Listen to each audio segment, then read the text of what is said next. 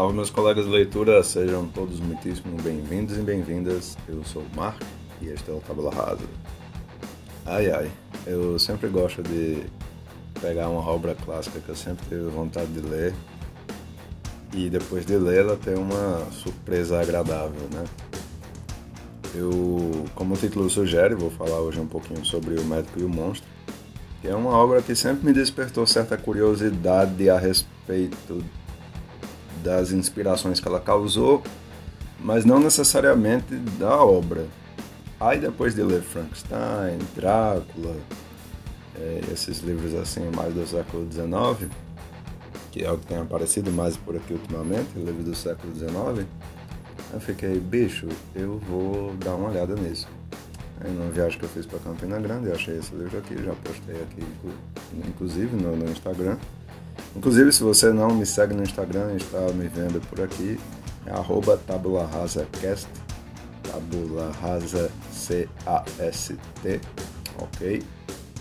Então, a coisa que sempre me deixava curioso a respeito do médico e o monstro era que nos filmes que eu via, e a inspiração que mais me vem à mente é o do filme A Liga Extraordinária, em que o cara é, bebe lá uma poção e vira um bicho enorme, musculoso, gigantesco.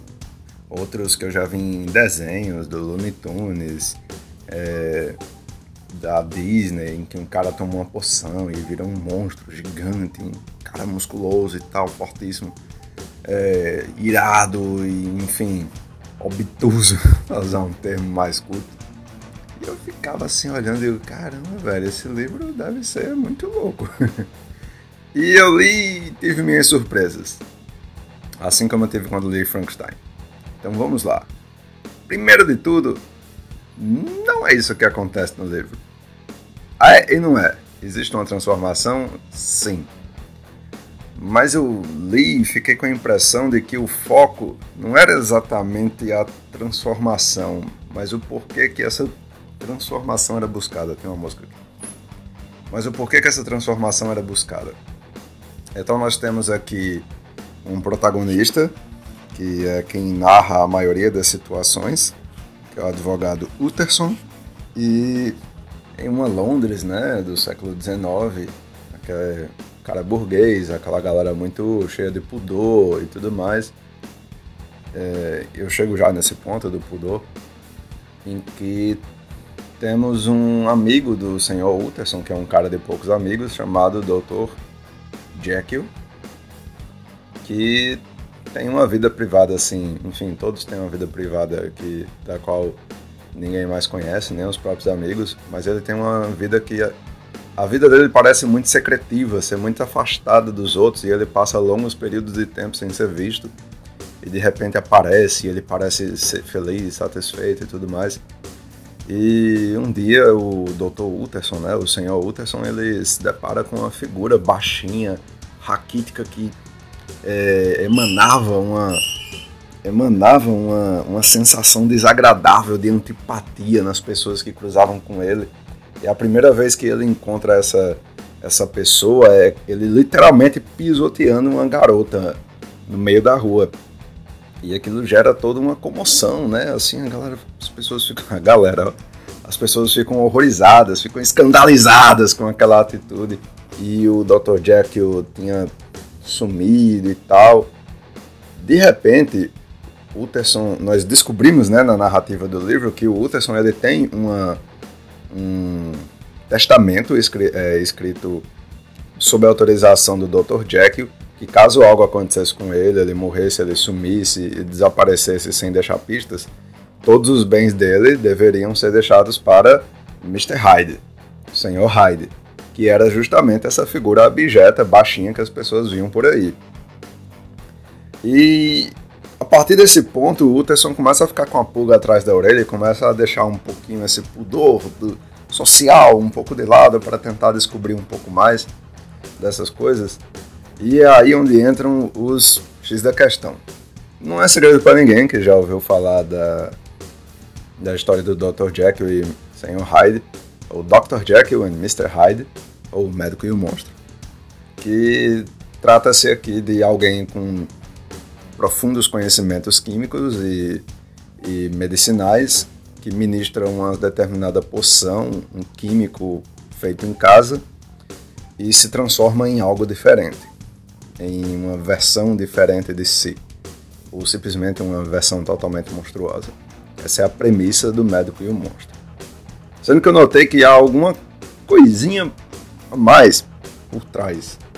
E a partir daqui eu sugiro que caso você não queira receber spoilers é, incisivos ou até mesmo não tão incisivos assim, pare por aqui e fique só com o que eu já falei. É, então vamos lá. O lance da poção é o seguinte: de fato, quando o Dr. Jekyll bebe essa poção que ele faz em casa, ele se transforma neste, nesse ser abjeto, nessa pessoa mesquinha, violenta, irracível, é, furiosa, chamada Senhor Hyde, Edward Hyde. É, então, ele não aumenta de tamanho, ele diminui, ele não fica mais musculoso, ele fica mais é, fraco, ou seja, a figura alta, austera, forte é o Dr. Jekyll, e a figura baixa, fraca, raquítica é o Senhor Hyde, ou seja, a versão dele transformada. O que, que acontece quando ele se transforma no Senhor Hyde? Ele deixa todo o pudor de lado, ele deixa toda toda sensatez, toda toda ternura, todo carisma de lado e se torna todas aquelas características que eu falei no início do episódio. Então, é, isso se prova em um determinado momento que ele mata uma pessoa, sabe? E às vezes ele não consegue se conter, ele fica se segurando para não gritar com as pessoas, mesmo que sejam amigas do Dr. do Dr. Jekyll, né? Então, qual é o, o grande X da questão aqui? É alguma poção que deu errado? É um experimento que deu errado? Não! Esse é o grande ponto. O Dr. Jekyll criou essa poção, esse químico, esse fármaco em casa com essa intenção.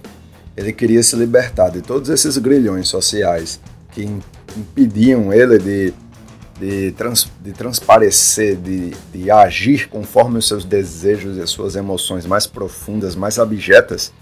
Mas ele não queria tomar a responsabilidade sobre isso. Então ele bebe essa poção, se transforma em outra pessoa é, e consegue fazer tudo o que quer. Ele grita quando quer gritar, ele xinga quando quer xingar, ele é violento quando quer ser violento e ele mata quando quer matar. Então, não é uma questão dele beber algo que lhe dê poderes no sentido físico, no sentido místico, mas poderes no sentido social. Ali não é o Dr. Jekyll agindo, ali é o Sr. Hyde. E a culpa não é do Jekyll, é do Hyde. E ninguém sabe que um é o outro até o derradeiro momento do livro em que todas essas coisas ficam, ficam mais claras, principalmente quando, depois do último momento lá, é, enfim, aqui vai um spoiler bem incisivo, ele bebe uma versão. Antes de dizer isso, o que, que, que, começa a acontecer? Dr. Jekyll ele se transforma a hora que quer. Mas chega uma hora que ele começa a se tornar vítima da própria poção. Então ele vai dormir como o Dr. Jekyll e acorda como o Sr. Hyde. Ou ele vai, ou ele vai dormir como o Sr. Hyde e acorda como o Dr. Jekyll. Então ele começa a perder controle. E o Hyde começa a tomar poder sobre ele. E eu vejo isso de uma forma muito subjetiva. De fato, quando, quando a pessoa começa a aderir muito às suas paixões, às suas, aos seus desejos, à, à sua ira, à sua luxúria, à sua gula, fica cada vez mais difícil mesmo de controlar esses cães raivosos que dominam essas é, esses pecados capitais, vamos chamar assim, por falta de um termo melhor. Então, toda vez que a pessoa deixa as virtudes de lado e deixa uh, o pior de si tomar conta, dizendo assim, não, só vou deixar um pouquinho. Ah, gente, a gente sabe onde isso vai dar. E esse livro é maravilhosamente um ótimo exemplo disso. Então, ele começa a perder o controle e ele começa a colocar a culpa na pureza dos materiais que estavam sendo comprados. Ele começa a perder o controle sobre, sobre as transformações, ele acha que tem a ver com a pureza dos materiais, ele cria uma poção lá na esperança de que ela é, resolva esse problema por ele, ele começa a se transformar em Hyde com a consciência do Dr. Jekyll, entendeu? A, a, as consciências começam a, a se fundir e a se confundir nesse meio tempo das transformações.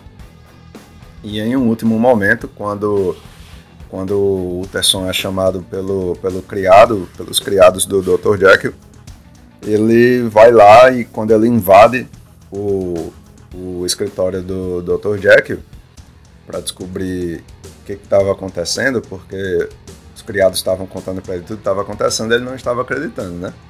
Então ele bebe essa poção e acaba morrendo. Justa, talvez fosse porque aquilo estava sendo demais para a saúde dele, fosse porque a pureza de fato era uma questão é, importante. O fato é que ele só acredita de fato que aquele corpo que está lá, porque quando ele entra no laboratório, é, o doutor ele estava passando justamente por um daqueles momentos em que da irreversibilidade da transformação, então ele estava no corpo de Hyde com a consciência de Jekyll. Então o cadáver que está lá é o de Hyde. E o Utterson e os criados ficam procurando o corpo do Dr. Jekyll. Até que eles, vasculhando os papéis lá na mesa do, do escritório dele, descobrem uma espécie de confissão, um relato de um outro amigo deles, é, contando um momento em que, em que é, o Jack preparou uma situação lá, caso houvesse uma irreversibilidade caso ele tivesse transformado em Hyde e precisasse voltar para casa. E esse amigo deles pega essa poção, entrega para Hyde, ele bebe e se transforma na frente desse amigo no Dr. Jack. Então isso fecha o livro. O lance que eu estava querendo falar sobre o pudor é que tem coisas nessa história que não acontecem por esse não vou chamar de respeito, mas é por essa limitação social assim das pessoas falarem ou perguntarem o que deve, o que deveria ser perguntado naquele momento, mesmo que é, mesmo que aquilo ferisse, digamos assim, a moral deles, porque afinal de contas estamos falando de uma situação que envolve crime, que envolve homicídio, mas eles preferem deixar o pudor social deles, não, aquilo é a vida dele, a gente não vai interferir nisso, afinal de contas eu tenho um pudor, enfim, coisas dessa natureza. Então, por uma questão de limitações meramente sociais, que não, que não infligiriam, digamos assim, é, criminalmente, não entrariam na não entrariam na vida privada de alguém ao ponto desse terceiro dessa, dessa pessoa ser incriminada, no máximo xingada, muitas coisas deixam de ser descobertas. Não sei se eu fui claro. Então, por uma questão de pudores, é, a história demora um pouquinho mais para rodar. E mesmo assim, é um livro curto. É um dos livros mais curtos que eu já li. Tem menos de 100 páginas. Pelo menos essa edição aqui que eu tenho, que é a da editora Príncipes. Príncipes. Que eu fui alertado na, no, na rede social da Tag Curadoria por uma mulher lá que leu uma edição da Tag de, de um livro. Aliás, ela leu uma edição da Príncipes, de um livro lá, não lembro qual foi o livro. E o livro estava muito mal acabado, né? Assim, tinha, tinha páginas em lugares errados, coisas escritas erradas, enfim. Eu fiquei bastante preocupado, mas comprei, né? É o segundo livro dessa editora que eu estou lendo e que está aparentemente tudo ok. O livro é pequeno, enfim, menos de 100 páginas, como já falei, é uma história curta. Ela se, como eu falei, ela não se desenrola mais rápido por causa desses pormenores que eu falei, mas é uma ótima história. É uma ótima história mesmo. Recomendo. Espero que tenham gostado desse episódio, desse relato. É, Felizmente deu aviso do spoiler mais cedo, então enfim, quem chegou até aqui estava avisado. E é isso aí, pessoal.